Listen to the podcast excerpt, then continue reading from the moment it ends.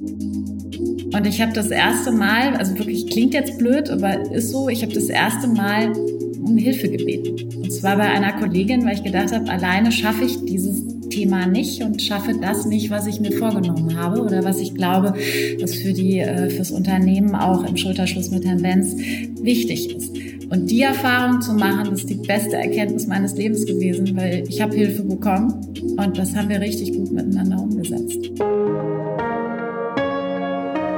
Chefgespräch, ein Podcast der Wirtschaftswoche.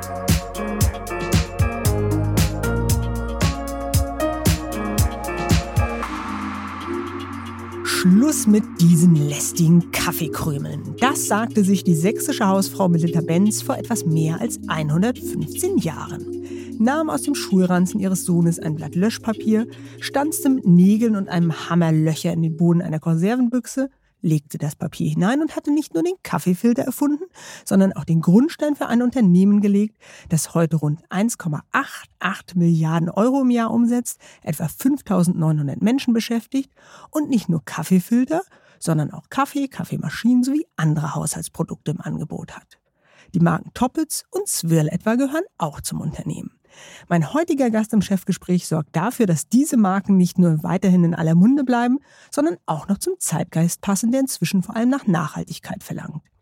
Diese verantwortet Katharina Röhrig neben der Kommunikation in der siebenköpfigen Unternehmensleitung von Melitta. Und so soll es in den nächsten etwa 45 Minuten darum gehen, ob ihr eigener Kaffeekonsum eigentlich in die Höhe geschnellt ist, seit sie 2014 bei Melitta begonnen hat, wir wollen darüber sprechen, was es braucht, um einem Traditionsunternehmen einen Kulturwandel zu verpassen und warum sie selbst sich Impulskäufe verboten hat. Und damit herzlich willkommen, Katharina Röhrig. Ja, guten Morgen, Frau Bernau. Ich freue mich, hier zu sein und äh, danke für die Einladung. Sehr gerne. Mein Name ist Varinia Bernau. Ich leite bei der Wirtschaftswoche die beiden Ressorts Innovation und Digitales sowie Erfolg und ich freue mich, Sie durch dieses und noch ein paar weitere Chefgespräche zu führen. Liebe Frau Röhrig, sehen Sie es mir nach, auch wenn wir gleich noch ausführlich über Ihren Weg und Ihren Arbeitsalltag sprechen werden. Zuallererst muss ich mich nach jemandem erkundigen, der den meisten Menschen in den Sinn kommt, wenn es um Milita geht. Deshalb, wie geht es denn eigentlich dem Militermann? Ach, wie geht es dem Militermann? Soweit ich weiß, geht es dem ganz hervorragend. Ähm, meinen letzten Kontakt hatte ich ungefähr vor vier Jahren. Weil witzigerweise haben wir damals 111-jähriges Jubiläum gefeiert und Egon Wellenbrink ist der Vater von Nico Santos. Und damals haben wir sozusagen auf einer Firmenfeier äh, den Sohn vor Ort gehabt und der hat uns durch den Abend geführt. Der Vater hat damals eine Videobotschaft aus Spanien geschickt. Der lebt auf Mallorca und damals ging es ihm sehr gut. Ich hoffe heute auch. Wir hoffen es sehr. Genau, Sie haben es eben angedeutet. Egon Wellenbrink ist der Mann und der war ja mhm. ähm, DJ und Plattenladenbesitzer in München, hat Musik für Rudi Carell komponiert, war mit Roy Black auf Tournee, er dann zum ähm, Lokalfernsehen in Bremen gegangen ist, dort Wetterredakteur war in den 80ern und für Melitta entdeckt wurde. 130 Mal stand er für Werbespots zwischen 1989 und 99 vor der Kamera. Wie oft werden Sie denn, wenn Sie auf einer Party irgendwo erzählen, dass Sie für Milita arbeiten, noch auf den Milita-Mann angesprochen? Also relativ häufig, aber nur noch in einer gewissen Altersklasse, muss man fairerweise sagen. Also Melitta macht Kaffee zum Genuss, ist so, ich glaube, das hört auf. Ich bin jetzt um die 50. Drunter fragt mich das selten jemand, aber in dem Alter durchaus doch der eine oder der andere. Ja. Ist das Segen oder Fluch? Ich glaube, dass es ich würde eher sagen Segen. Man muss ja fairerweise sagen, das steht ja für etwas. Und das ist eine ganz, ganz klare Botschaft und eine extrem gute Präsenz, die wir zu der Zeit hatten. Und ich glaube auch ein sehr gutes Händchen ähm, in der damaligen Zeit, diese Ikone quasi zu nutzen und auf den Weg zu bringen. Und es ist ähnlich wie ich glaube, in unserer Generation werden auch noch ganz viele Außentoppits in Geschmack kennen ne? oder das ganze Thema Gefrierbrand. Also von daher glaube ich, ist das eine total gute Sache Sache. Ich glaube nur, man muss heute überlegen, wie geht man damit äh, in Zeiten wie diesen um. Ich glaube auch, dass sich Marketing und Kommunikation komplett verändert haben. Es vielleicht auch andere Gegebenheiten gibt, andere Chancen in der heutigen Zeit. Aber für damals war das sicherlich eine wunderbare Sache. Die Zeitschrift Der Freitag attestierte dem Militermann allerdings schon vor mehr als zehn Jahren Glamour Faktor Null. Jetzt wird es hart. Äh, er spiegele, ich zitiere, den gelebten Biedermeier der Wohnzimmer-Schrankwandwelt äh, wieder. Er sei ein später Wendeverlierer, ein Loser der Globalisierung, abgelöst von einer Trinkkultur, an deren Spitze die selbst erklärte digitale Bohème mit all ihren Projekten steht. Stichwort to go. Und der Nachfolger des Militermanns heißt tatsächlich George Clooney. Mhm. Sie tragen es mit Fassung. Ich trage es mit Fassung. naja, ich habe gerade gedacht, der arme Mann, ähm, weil das, finde ich, wird ihm auch nicht ganz gerecht. Wobei man fairerweise sagen muss, ohne, ohne jetzt ähm, die Konkurrenz zu stark zu loben, dass die Idee mit Joss Clooney ist natürlich brillant. Ne? Also ich finde, das ist schon eine sehr gute Idee, ein sehr gutes Markenversprechen, eine tolle Botschaft, ein toller Charakter dahinter und wahrscheinlich für die Zeit zeitgemäß. Allerdings das harte Urteil in Richtung Herrn Wellenbrink, da würde ich schon eine Lanze brechen wollen. Das finde ich nicht so ganz. Aber die dahinterliegende Frage ist ja tatsächlich, hat Ihnen denn diese der Nespresso Clooney und äh, was ja auch angesprochen wurde, diese To-Go-Kultur. Ne? Also ich ähm, mhm. gieße eben den Kaffee nicht mehr über den Melitta-Filter zu Hause aus, sondern hole mir mhm. unterwegs so einen äh, äh, Kaffee to go. Wie sehr hat Ihnen das denn zugesetzt bei Melitta? Ach, ich glaube, zugesetzt würde ich das nicht nennen. Ich glaube, es ist wie immer im Leben, Diversität hat ja auch ganz viel Schönes. Ne? Also zu sehen, dass man Kaffee äh, heute in unterschiedlichsten Formen genießen kann, finde ich, ist ja eine fantastische Weiterentwicklung zu der Idee, die wir mal hatten.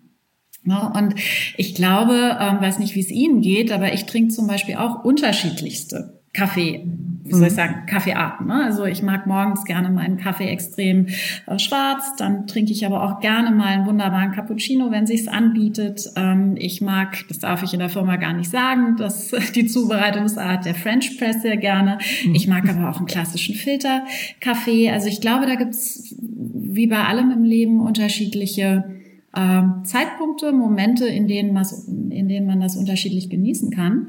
Und dementsprechend, glaube ich, entwickelt sich da auch die Gesellschaft weiter und man kann Dinge mitnehmen. Ich glaube, wichtig ist nach wie vor der Kaffeegenuss. Und da sind wir extrem gut aufgestellt, weil fairerweise von der Bohne bis zur Tasse, mal salopp formuliert, das können nur wir. Also das heißt, wir können Ihnen alles ähm, sozusagen anbieten, was Sie möchten vom, von der Kaffeebohne über den Filter, über Maschine im B2B, B2C-Bereich also von daher würde ich zugesetzt so nicht ganz stehen lassen. ähm, jetzt haben Sie schon etwas angesprochen oder angesprochen, dass Sie sehr viel im Angebot haben. Ich mhm. würde ähm, ganz gerne ähm, eine Frage loswerden, die äh, mein letzter Gast, Oliver Hummel, der ist Chef des Ökostromanbieters äh, Naturstrom, mir mitgegeben hat. Wir haben äh, diese Idee, dass eben immer ähm, jeder Gast eine Frage für den nächsten Gast mitbringen kann. Und mhm. seine Frage wäre, und da bin ich jetzt äh, mal gespannt, auf Ihre Antwort und ob das eine ähm, Frage an Melitta oder vielleicht eher an Ihre Branche ist. Ja, da würde ich gerne wissen, wie lange es noch dauern wird, bis wir die Aluminiumkapsel nicht mehr sehen müssen, die es beim Kaffee leider immer noch äh, gibt. Ich glaube, das ist eine Frage, die uns alle angeht. Ne? Wir produzieren ja zum, in dem Fall keine, äh, keine Aluminiumkapseln, aber ich glaube, dass wir da eine Lösung finden müssen, ist ja unbenommen. Ne? Und da stehen wir eigentlich ja schon mitten in dem in der Thematik Nachhaltigkeit. Ich glaube, da gibt's unterschiedliche Antworten drauf. Auf der einen Seite natürlich die Verpflichtung auch äh, für jeden Hersteller zu gucken, was gibt es an alternativen äh, Rohstoffen, die man verwenden kann, was gibt es vielleicht an Ideen für eine Zubereitung. Ich finde finde es aber auch ganz schön zu beobachten, dass wir beispielsweise gerade auf EU-Linie, äh, auf EU-Ebene eine neue Verordnung diskutieren, wo es darum geht, dass äh, Kapseln kompostierbar sein müssen. So, mhm. je nachdem, wie schnell wir da sind, um die Frage von Herrn Hummel zu beantworten, werden wir da so wahrscheinlich spätestens 2025 sowieso eine Reglementierung bekommen. Na, ich bin mhm. immer nicht so jemand, der wartet, bis er etwas verboten bekommt, sondern ich glaube, man sollte vorher drüber nachdenken. Aber da tut sich, glaube ich, viel und das ist auch richtig und wichtig. Und alles hat seine Zeit, jedes Produkt hat seine Zeit und auch Höhen und dann am Ende des Tages wahrscheinlich auch wieder etwas, was dann ausläuft und durch was Neues ersetzt wird. Mhm. Also es gibt Hoffnung für Herrn Hummel, aber ich würde noch mal nachlegen, nachdem Sie äh, ja schon anerkannt haben, dass äh, George Clooney ein ganz gutes äh, Testimonial mhm. für, äh, für Nespresso war. Ähm, Nestlé beispielsweise verdient ja mit diesen Kapseln enorm viel Geld. Das ist ja so eine richtige Cash-Cow. Sind Sie da nicht manchmal bei Melitta auch ein bisschen neidisch drauf? Neidisch. Naja, also ich glaube, man muss neidvoll anerkennen, dass das wirklich etwas ist, was funktioniert hat. Man muss aber auch gucken, das ist ja auch, ich glaube, die haben 20 oder 25 Jahre gebraucht, bis es soweit war, dass es geflogen ist. Ne, da kann man sich überlegen, ähm, ne, das hat ja auch eine Weile gedauert, bis man damit Geld verdient hat. Ich glaube, es ist Ansporn, ähm, zu gucken, was kann man denn an einer smarten Lösung äh, entwickeln. Ich glaube, es war für uns nie Ansporn zu sagen, wir äh, schwingen mit auf den Zug und ähm, versuchen dann sozusagen kompatible Kapseln in den Markt zu bringen. Ähm, wir glaube ich, werden sicherlich eine Lösung im Kopf haben, ohne ins Detail gehen zu wollen, wo man vielleicht das eine oder andere noch von uns hören wird. Und da ist, glaube ich, jeder aufgerufen, nicht neidvoll irgendwo hinzugucken, sondern zu schauen, wie kann man sich davon inspirieren lassen und was kann man auch davon lernen. Hm. Aber in Brasilien äh, beispielsweise haben sie ja durchaus diese Nespresso-kompatiblen. Kompatiblen, ja. ja. Äh, genau. Ja. Ähm, ähm, also wir haben auch Keurek-kompatible Kapseln. Das ist in den USA ein, ein Wett, wie soll ich sagen, eine, eine Alternative. Da gehen wir auch rein, aber hier im deutschen Markt zum Beispiel nicht. Okay. Also Hoffnung für Herrn Hummel dass das mhm. äh, mit der Nachhaltigkeit ähm, noch ganz gut wird. Ähm, und lass uns das Thema gern mal ähm, vertiefen. Bis spätestens 2030 will Melitta ausschließlich Kaffee verkaufen, von dem die Farmer und ihre Familien dauerhaft gut leben können. Das ist der mhm. eine Punkt aus Ihrem Nachhaltigkeitsbericht. Und der zweite Punkt, äh, dieser Kaffee soll dann auch die ökologischen Systeme in den Anbauregionen erhalten und im besten Fall sogar noch regenerieren. Starten wir mal beim ersten Punkt, der sozialen Verantwortung. Mhm. Woher kommt denn Ihr Kaffee und wie können Sie diese sozialen Standards überhaupt kontrollieren? Nach einer kurzen Unterbrechung geht es gleich weiter. Bleiben Sie dran. ChatGPT und andere Technologien verändern unsere Arbeitswelt rasant. Bei der Veranstaltung Work in Progress diskutieren wir in der Handelsblatt Media Group die Zukunft des Arbeitsmarktes, HR-Trends, KI, mentale Gesundheit und neue Leadership-Perspektiven. Sei am 13. und 14. Juni in Düsseldorf oder virtuell dabei und melde dich jetzt an unter work-progress.de.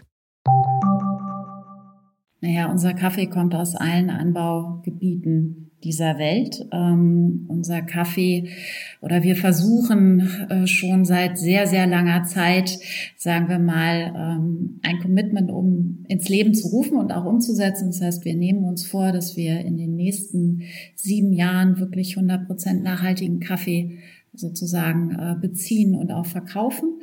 Und für uns geht das so ein Stück weit über eine klassische Zertifizierung hinaus. Ne? Also wir haben wirklich den, für uns den Auftrag zu schauen, was können wir vor Ort in den, in den Hersteller, also beziehungsweise in den produzierenden äh, Regionen tun? Wie können wir da aber auch wirklich ähm, dafür Sorge tragen, dass der Bauer damit auch Geld verdient und damit überleben kann, dass nicht weiter Menschen in Städte abwandern und äh, sich andere Jobprofile suchen. Es ist aber auch eine Herausforderung zu schauen, wie können wir denn auch beispielsweise ähm, agrikulturell vor Ort ähm, unterstützen. Und wir haben vor ein paar Jahren, ich glaube, das ist jetzt drei, drei, vier Jahre her, ähm, ein Projekt ins Leben gerufen, das fördert die Bundesregierung ähm, mit, wo wir sagen, was können wir tun, damit quasi auch die Wasserspeicherkapazität der Pflanzen nach oben geht, die Ertragsstärke nach oben geht, nämlich genau dem äh, Problem, die wir durch den Klimawandel haben, so ein Stück weit entgegengewirkt äh, wird. Und wir haben das Projekt gestartet eigentlich aus einer Idee heraus oder einem Zufall. Ich hatte ein äh, Team im Haus, was Abfallströme untersucht und optimiert mhm. hat. Und wir haben festgestellt, ähm, wir haben natürlich Verschnitt bei der Filtertüte, wir haben aber auch so kleine Kaffeehäutchen, die in der Produktion übrig bleiben. Und wenn man die an Würmer verfüttert, entsteht da ein fantastischer Humus draus. So, und das war eigentlich die Idee zu gucken, wie können wir denn vor Ort gemeinsam mit ähm, der Neumann Stiftung und einer Universität in Lavras gucken, was braucht es da, wie können wir den Bauern mhm. auch, sagen wir mal, mhm. Unterstützung bieten, damit man am Ende des Tages ein Stück weit auch von den chemischen Düngemitteln wegkommt und ähm, da auch eigenverantwortlicher wird und es umsetzen kann. Das mhm. ist mal eine Idee, so ein bisschen, die so ein bisschen beschreibt, wie wir denken. Mhm. Ähm, ich würde äh, vielleicht einfach nochmal so eine, also eine Zahl mit in ähm, äh, Raum stellen, wenn wir jetzt äh, uns nochmal so ein bisschen fokussieren auf die sozialen äh, Bedingungen, mhm. unter denen äh, Kaffee angebaut und produziert wird. Eine Schätzung geht davon aus, dass etwa 80 Prozent des Kaffees von 25 Millionen Kleinbauernfamilien weltweit produziert werden, von denen die allermeisten von weniger als zwei Dollar pro Tag leben müssen. Wir haben jetzt in dem vergangenen Jahr sehr viel über das Lieferkettengesetz äh, diskutiert, mhm. was äh, zu Beginn des Jahres in Kraft getreten ist. Deswegen da nochmal meine Frage. Sie haben zwar vorhin gesagt, äh, Sie machen lieber selbst, ehe Ihnen etwas verboten und reguliert wird, mhm. aber offenbar brauchte es ja da wirklich den Druck, damit etwas passiert, oder? Naja, ich glaube, es braucht, ich weiß nicht, ob es Druck ist. Ich glaube, am Ende des Tages hilft vielleicht ein bisschen Druck von außen, um Dinge zu beschleunigen. Aber was mich so ein Stück weit umtreibt, ist, ich glaube, es braucht wirklich eine Transformation, die, die ganzheitlich und systemisch ist. Und ähm, was vielleicht in der Vergangenheit nur bedingt gut funktioniert hat, ist, ähm, jeder hat für sich vielleicht in seinem Silo angefangen, Dinge zu verändern. Aber ich glaube, einen wirklichen Wandel können wir einfach nur hinbekommen, wenn wir das gemeinsam machen. Ne? Und da sind wir natürlich auch, ähm, ja, wie soll ich sagen, losgelaufen und haben, haben versucht auch, ähm, ob das mit dem Kaffeeverband oder ob das auch mit, mit der Global Coffee Plattform ist, wirklich zu gucken, was braucht es denn, damit wir Branchenlösungen entwickeln. Und da sind wir sicherlich noch nicht so weit, dass man einen Haken machen kann, aber was mich schon ähm, freut, ist, dass die, dass das Bewusstsein in den letzten Jahren gravierend gestiegen ist, dass wir wirklich Dinge verändern müssen und Dinge gemeinsam verändern verändern müssen. Hm. Jetzt äh, verstehe ich Sie so, dass Sie mit wir gemeinsam vor allen Dingen die Hersteller, die Branche äh, meinen. Im ersten Schritt, ja. Ähm, wie sieht's denn beim Kunden aus? Also in Umfragen hm. sagt er ja auch immer, dass ihm die Umwelt und soziale Standards natürlich total am Herzen liegen. Aber wenn es dann darum geht, 50 Cent mehr zu zahlen, damit der Kaffeebauer in Brasilien auch gut davon leben kann, hm. das ist eine gute Frage. Ja, ich, ich glaube, auch, auch da ist vieles im Umbruch und im, im Wandel. Ne? Natürlich ist das, was Sie benennen, sicherlich richtig. Aber ich glaube, es gibt immer mehr Menschen, die das wirklich interessiert und die ein ernstes Interesse haben, Dinge zu ändern. Dass das ein gemeinsamer Weg ist, muss man fairerweise sagen. Ich glaube, das wäre gelogen ähm, zu behaupten, wir sind da angekommen, wo wir ankommen wollen. Aber ich glaube, dass ähm, auch gerade mit den jungen Generationen Themen sich ändern, der Fokus sich ändert und wir vielleicht hoffentlich dann wirklich alle mal ins Tun kommen. Und da, da kann ja jeder nur am Ende des Tages selbst mit anfangen. Mhm. Dann lassen Sie uns jetzt noch mal ein bisschen genauer über den zweiten Punkt ähm, mhm. an Anstrengungen bis 2030 beim Liter sprechen, die Auswirkungen für die Umwelt beim ähm, Kaffeeanbau, bei der Produktion. Einer Ihrer Konkurrenten, ich nenne den, äh, den bösen Namen Chivo, hat mal die äh, CO2-Bilanz für seine Sorten untersucht. Im besten Fall kamen dabei 50,43 Gramm CO2 pro Tasse raus. Im mhm. schlechtesten sogar 101,35 Gramm. Und der größte Anteil tatsächlich entfällt auf den Anbau des Kaffees. Und auch hier stellt sich natürlich die Frage, was tun Sie bei Melita dafür, damit dieser Punkt schon reduziert ist? Was können Sie tatsächlich tun dafür?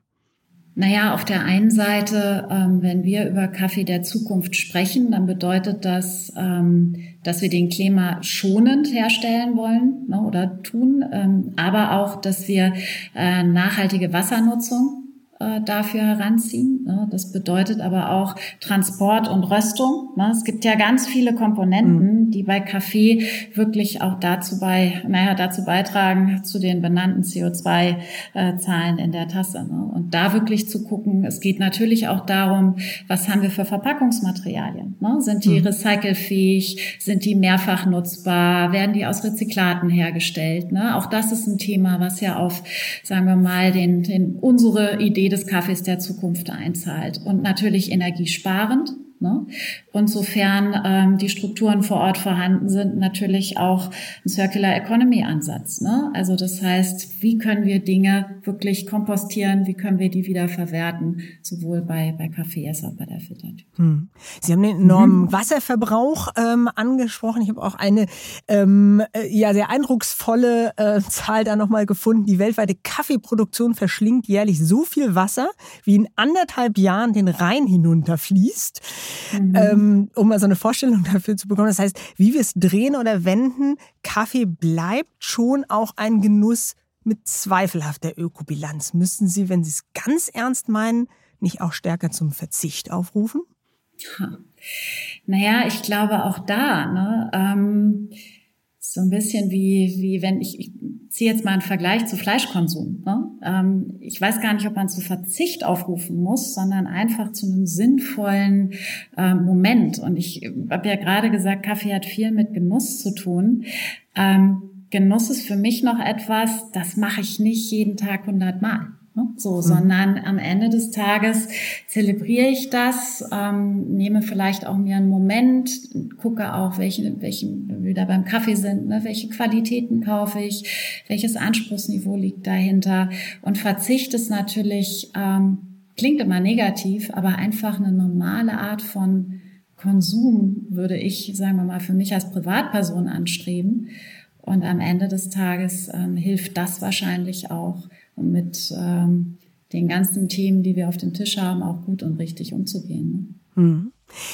Die Privatperson Katharina Röhrig, das haben Sie einmal mhm. ähm, erzählt, ähm, hat es sich zur Regel gemacht, dass sie bei Kleidung, Accessoires, Schmuck immer erstmal eine Nacht schlafen, wenn ihnen etwas mhm. gefällt und dann nochmal drüber nachdenken, ob sie die Anschaffung mhm. wirklich äh, machen. Jetzt mal Hand aufs Herz. Wir sind ja unter uns. Mhm, unter uns, ja. Das heißt, wirklich niemals ein Impulskauf? Mhm.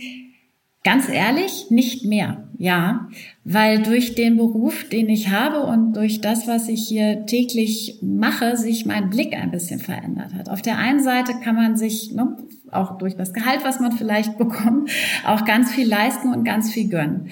Und ähm, mir ist das irgendwann bewusst geworden. Ich bin vor ein paar Jahren umgezogen. Ähm, ich habe hier in der Region ein Haus gekauft und als ich hier meinen Kleiderschrank bewegt habe und ein paar andere Dinge, habe ich mir gedacht, bin ich denn bescheuert? Also wirklich, das war einfach alles viel zu viel.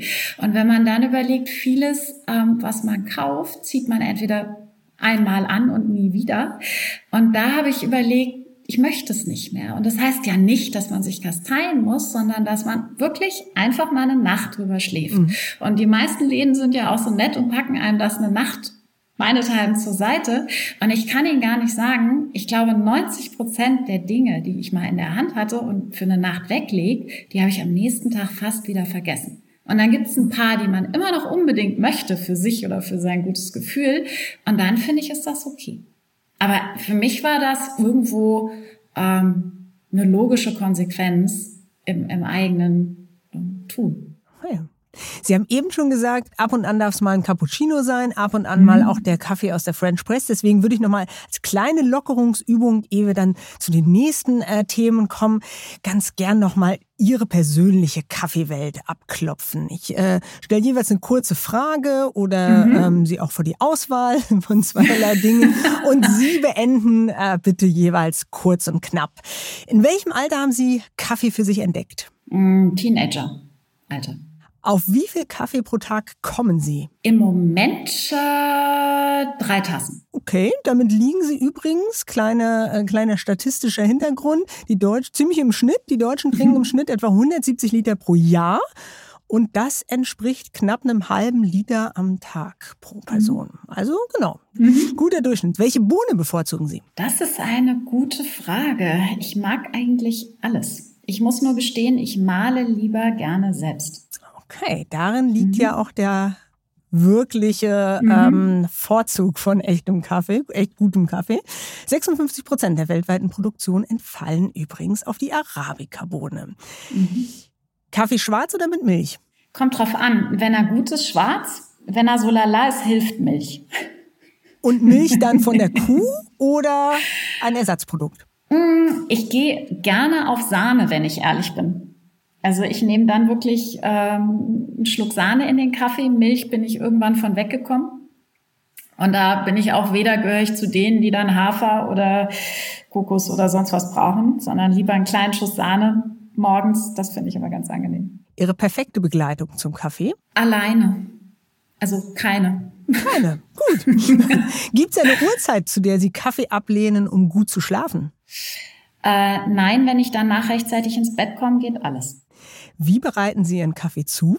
Hm, wie schon gesagt, French Press am liebsten oder äh, Filter, aber dann Hand aufgebrüht. Okay. Und letzte Frage, Hand aufs Herz. Wann haben Sie zum letzten Mal einen To-Go-Becher benutzt? Äh, vorgestern auf dem Rückweg von Berlin nach Hannover.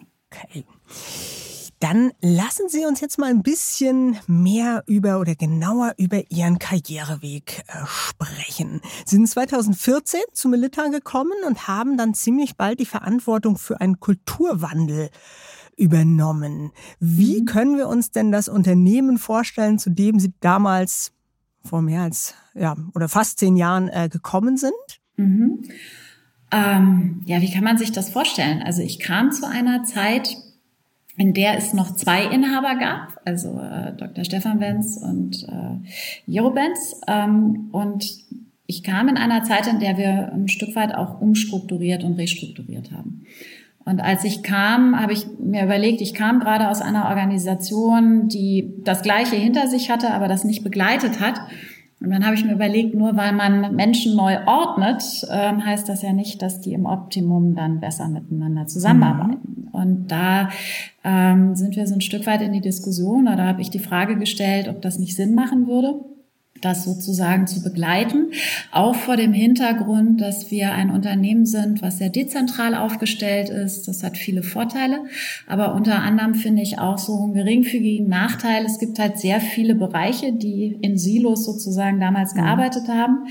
Und Austausch, ähm, Feedback-Kultur, gegebenenfalls auch mal wirklich zu schauen, was macht der Kollege, wie kann man voneinander lernen. Das fand ich war ähm, vielleicht ein bisschen weniger da, als es das heute ist.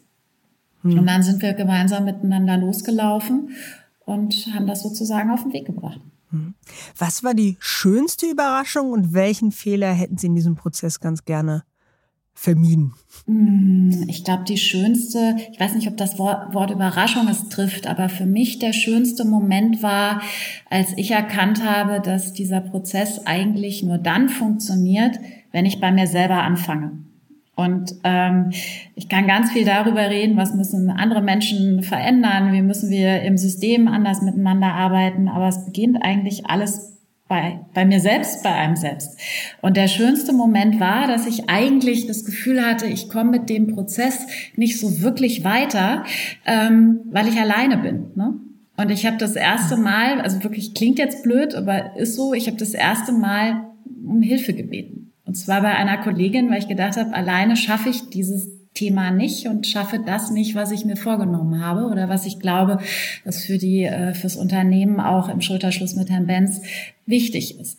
Und die Erfahrung zu machen, das ist die beste Erkenntnis meines Lebens gewesen, weil ich habe Hilfe bekommen und das haben wir richtig gut miteinander umgesetzt. Lernkurve für mich und Lernkurve für die Organisation. Warum fiel Ihnen das so schwer? Weil ich eigentlich aus der Vergangenheit immer gelernt habe, ich bin eine Führungskraft, ich kann die Dinge und ich setze mhm. Dinge halt auch mal gerne mut, mutig und tatkräftig um. Und ähm, nach etwas fragen oder nach Hilfe fragen war für mich damals eher noch, hatte viel zu tun mit, ich krieg's halt alleine nicht hin oder ist mhm. vielleicht auch eine Schwäche. Mhm. Das, da, das war, glaube ich, so der, der größte Aha-Moment, dass es mhm. das gar nicht ist, sondern im Gegenteil. Ne? Und welchen Fehler hätten Sie ganz gerne vermieden oder nicht gemacht? Hm, welchen Fehler? Ich glaube, einen Fehler hat es in dem Prozess nicht gegeben. Ich habe für mich manchmal gedacht, ich war sehr ungeduldig und habe gedacht, er hätte schneller funktionieren können. Und auch da habe ich lernen ähm, dürfen, dass jeder das in seiner Zeit kann und man dann mit ein bisschen Geduld am Ende des Tages auch das erreicht, nämlich ähm, einen Großteil der Menschen mitzunehmen. Mhm. Sie haben es äh, eben gesagt, oder ich habe es auch in der Einleitung gesagt, mhm. äh, Melitta natürlich ein Familienunternehmen. Ähm, und Sie haben ja, kommen wir dann gleich noch ein bisschen äh, genauer drauf, auch in dem einen oder anderen äh, Familienunternehmen der Forschung gearbeitet. Was schätzen Sie an den Strukturen, an der ähm, Kultur, an, an dem Wesen von Familienunternehmen? Also von Familienunternehmen in Summe finde ich es extrem angenehm, dass man meistens etwas mehr Zeit hat, nachzudenken über Dinge und Dinge reifen zu lassen. Ne? Also sie haben nicht den, den äh, dreimonatigen Berichtsdruck, sondern können vielleicht auch mal eine Schleife drehen. Mm, was ich hier am Unternehmen extrem schätze, ist, dass äh, uns Jero Benz sehr, sehr viel Vertrauensvorschuss gibt. Das heißt, man kann wirklich losrennen, man kann Dinge gestalten, man kann auch ähm, ja, Themen anschieben. Mhm. Und ich finde das toll zu sehen, dass auch Dinge mal mitgegangen werden, von denen man vielleicht zu Anfang denken, was, was, was hat Katharina denn da jetzt vor? Aber wir probieren es mal. Also das finde ich, ähm, ist für mich, sonst wäre ich glaube ich auch nicht so lange hier, mhm. ähm, wunderbares Spielfeld, weil man extrem viel draus machen kann. Mhm. Und was nervt manchmal an einem Familienunternehmen? Wahrscheinlich genau das Gleiche in der, in der anderen Richtung, dass man für manche Dinge ein bisschen länger braucht und manchmal vielleicht auch zu lange. Aber ich finde, da muss, ist man ja selbst gefordert, ne, kann gucken, dann drückt man halt gegebenenfalls auch mal ein bisschen aufs Gas und schafft halt auch mal Fakten, die dann auch funktionieren. Okay. Eine Ihrer ersten beruflichen Stationen war ebenfalls beim äh, deutschen Traditionsunternehmen, beim Kosmetikunternehmen Weller, mhm. das auf ähm, den 1880 von dem damals 26-jährigen Friseur Franz Ströer gegründeten Betrieb im sächsischen Vogtland zurückgeht. Und 2003 hat der US-Konsumgüterkonzern Procter Gamble die Mehrheit erworben. Da waren Sie etwa seit einem Jahr grob dabei mhm. in dem Unternehmen. Wie haben Sie das damals erlebt, wenn wirklich so ein ja nicht nur ein US-Unternehmen, sondern auch ein deutlich größeres Unternehmen da plötzlich die Mehrheit ähm, hat. Wie, was hat sich im Alltag, wie stark hat sich das im Alltag gezeigt? Ich glaube im Alltag im ersten Moment gar nicht so wirklich, ne? weil bis, bis quasi ähm, das im Alltag angekommen ist, hat es ein bisschen gedauert. Was man, glaube ich, und das habe ich auch erst im Nachhinein für mich erkannt und verstanden, was natürlich eine immense Herausforderung war, äh, waren die unterschiedlichen Kulturen. Ne? Sie haben ein US-amerikanisches Unternehmen gehabt, sie haben deutschen, ähm, deutschen Counterpart gehabt, sie haben ein Friseurbusiness gehabt und ein B2C-Business. Ähm, dazu dabei sein zu dürfen und zu sehen, wie gegebenenfalls ähm, man Strukturen und auch vielleicht Geschäfte nicht ganz versteht und für sich ergreifen kann, mhm das war eine interessante Beobachtung, ne? weil da hat es, glaube ich, gar nicht, das ist gar nicht viel mit Größe oder der Unterscheidung zu tun, sondern für mich war die prägnanteste Erkenntnis, wie unterschiedlich Kulturen mit Themen umgehen, wie mhm. unterschiedlich man das auch ergreift. Und ich finde es im Nachhinein wahnsinnig, wahnsinnig schade, weil das Friseurgeschäft haben, haben, hat Procter Gamble, glaube ich, bis zum Schluss nur bedingt für sich ergreifen können. Mhm. Und hätte man da, weil es gab ja auch durchaus andere Unternehmen, die sich dafür interessiert haben, vielleicht wäre das leichter gefallen, mit einem deutschen äh, Konzern ins Rennen zu gehen oder mit jemandem, der Friseur wirklich ähm, verstanden und gekannt hat. Ne? Mhm. Weil Sie jetzt gerade eben den, ja, den Clash of Culture ähm, mhm. beschrieben haben. Äh, gab das da Momente, wo Sie selber gesagt haben, ah, da bin ich einfach typisch deutsch, so im Alltag, beziehungsweise, ah, da wäre ich gern ein bisschen mehr amerikanisch? Naja, was ich total interessant finde, ist, der Amerikaner rennt ja erstmal los. Also so gefühlt, ne? Der mhm. rennt rein, der macht, der tut und wenn es dann nicht funktioniert, dann sagt das blöd, machen wir neu, fangen wir von vorne an. Mhm. Ich glaube, so eine Kombination, der Deutsche ist ja eher mal überlegen, Strukturen aufbauen, dann reingehen, vorsichtig sein. So. Und wahrscheinlich liegt ein, ein, eine große Chance in der Mitte, indem man nämlich mal überlegt, ein bisschen vielleicht drüber nachdenken, bevor man reinrennt und auf die Schnelligkeit vielleicht das Wesentliche übersieht.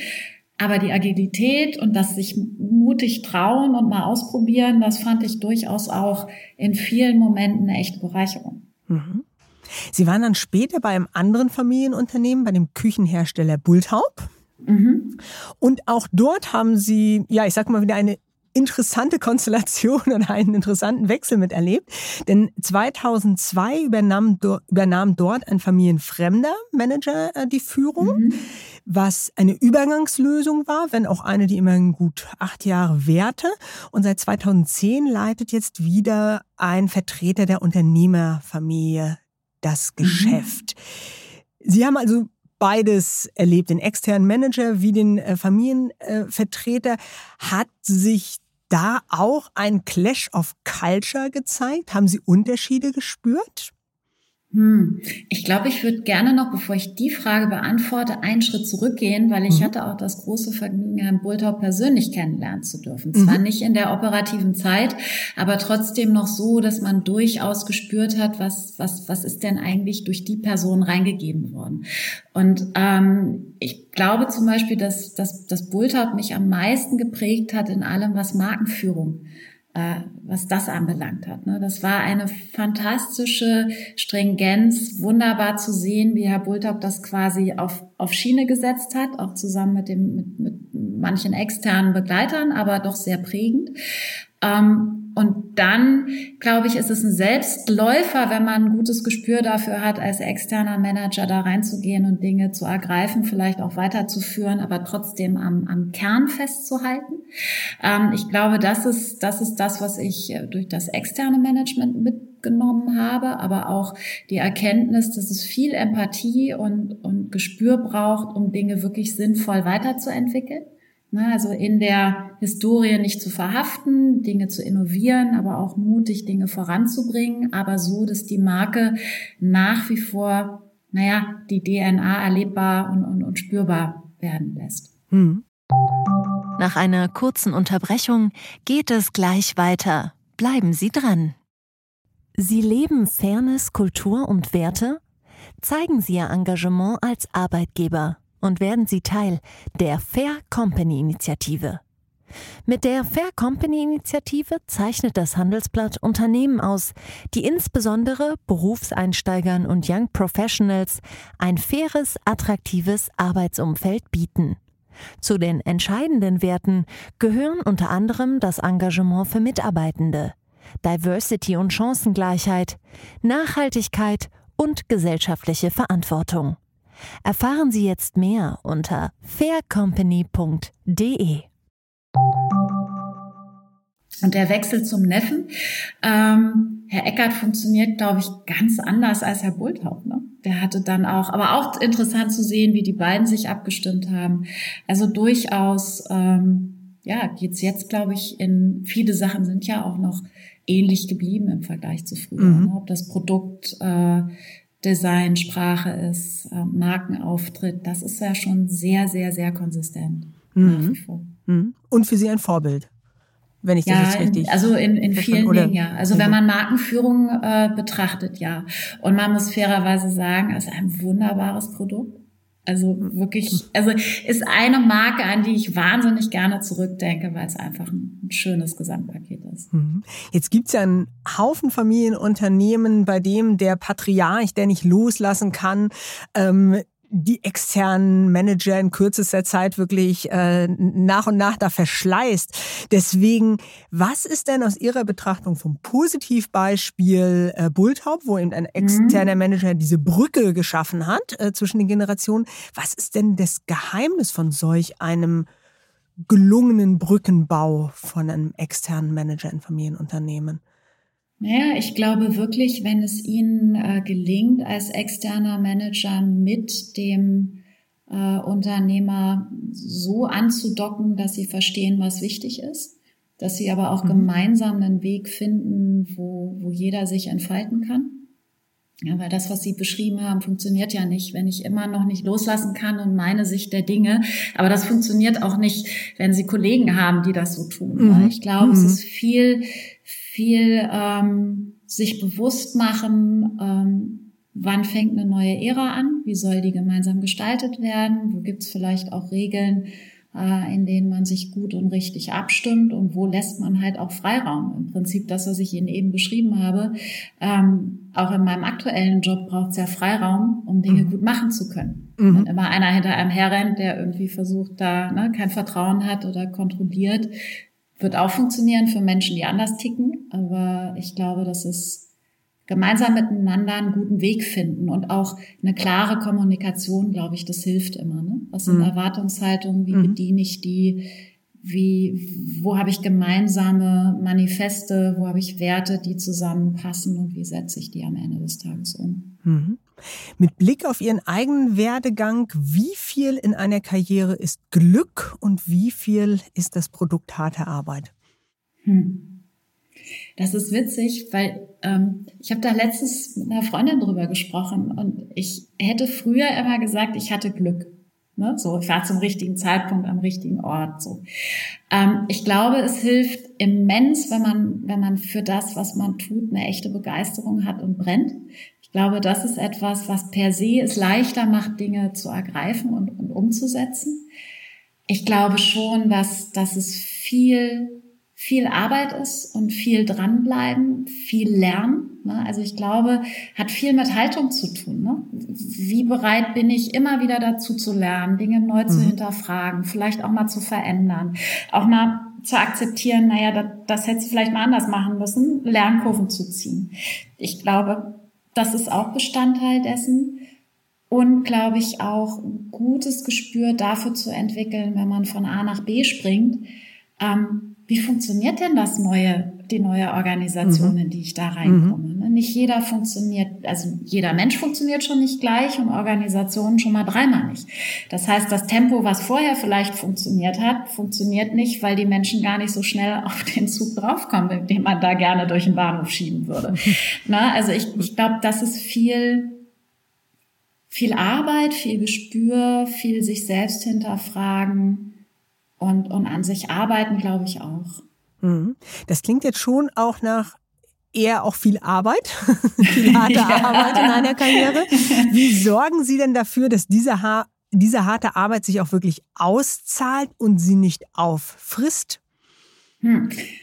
Ich glaube, ähm, indem man schon schaut, wie, welchen, welchen Stellenwert hat auch ein privates Leben. Ne? Das habe ich auch eine Weile wirklich erst lernen und verinnerlichen müssen. Also früher habe ich, glaube ich, zu 180 Prozent im Job gesteckt und, und mich da auch wirklich wohl drin gefühlt. Das heißt nicht, dass ne, ich das jetzt heute nicht mehr tue.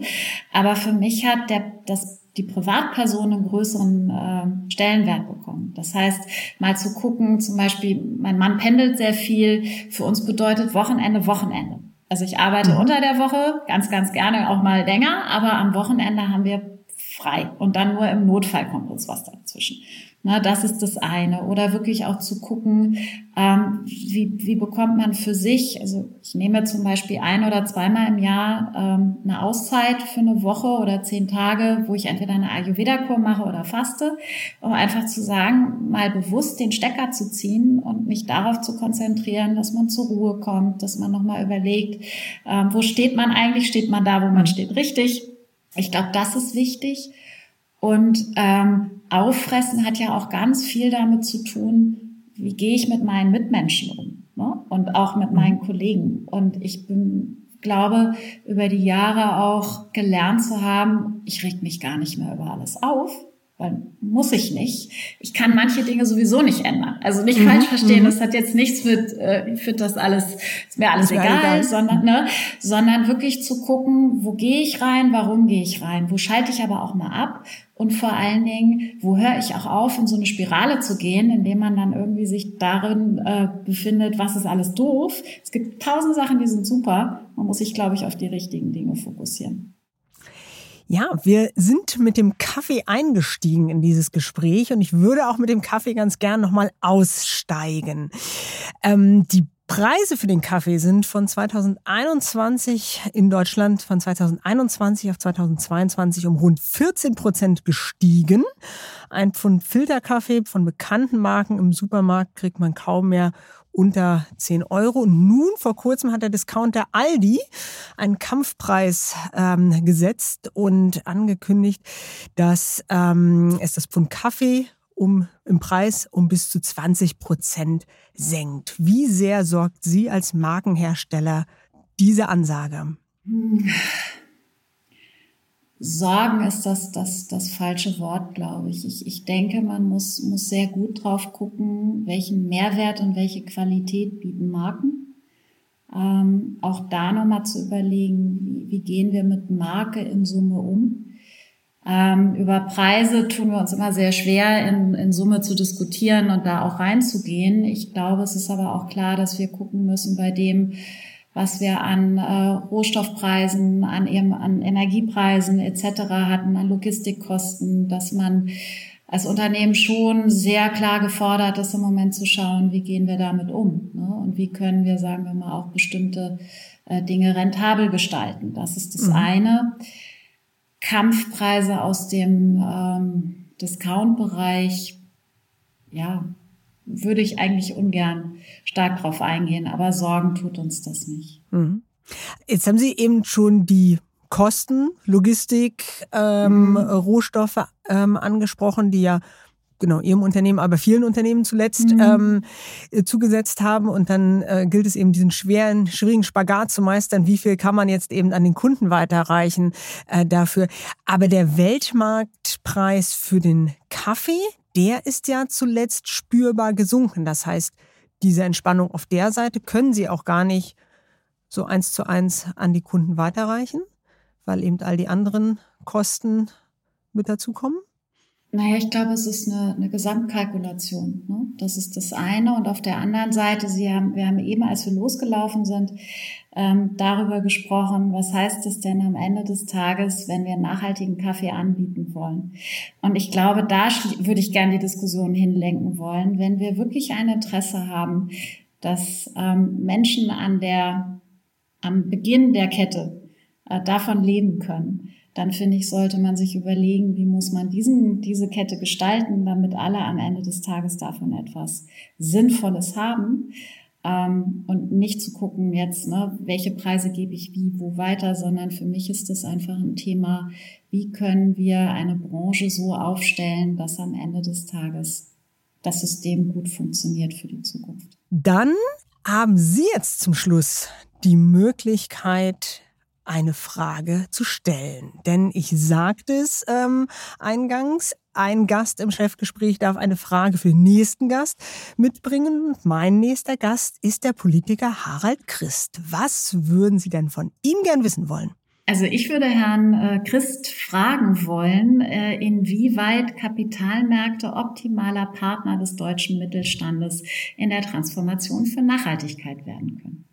Spannende Frage. Werde ich auf alle Fälle mitnehmen und bedanke mich ganz, ganz herzlich für dieses spannende Gespräch. Ich bedanke mich bei Ihnen. Wenn Ihnen das Chefgespräch gefällt, lassen Sie gern eine positive Bewertung da. Feedback können Sie auch gern senden an chefgespräch.vivo.de.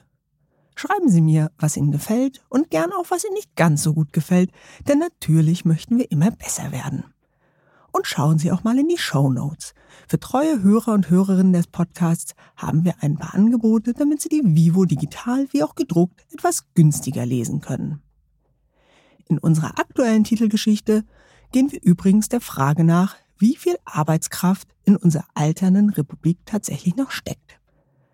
Eigentlich nämlich müssten die Deutschen länger arbeiten. Aber sie wollen es meist gar nicht. Unternehmen müssen damit umgehen und auch umdenken.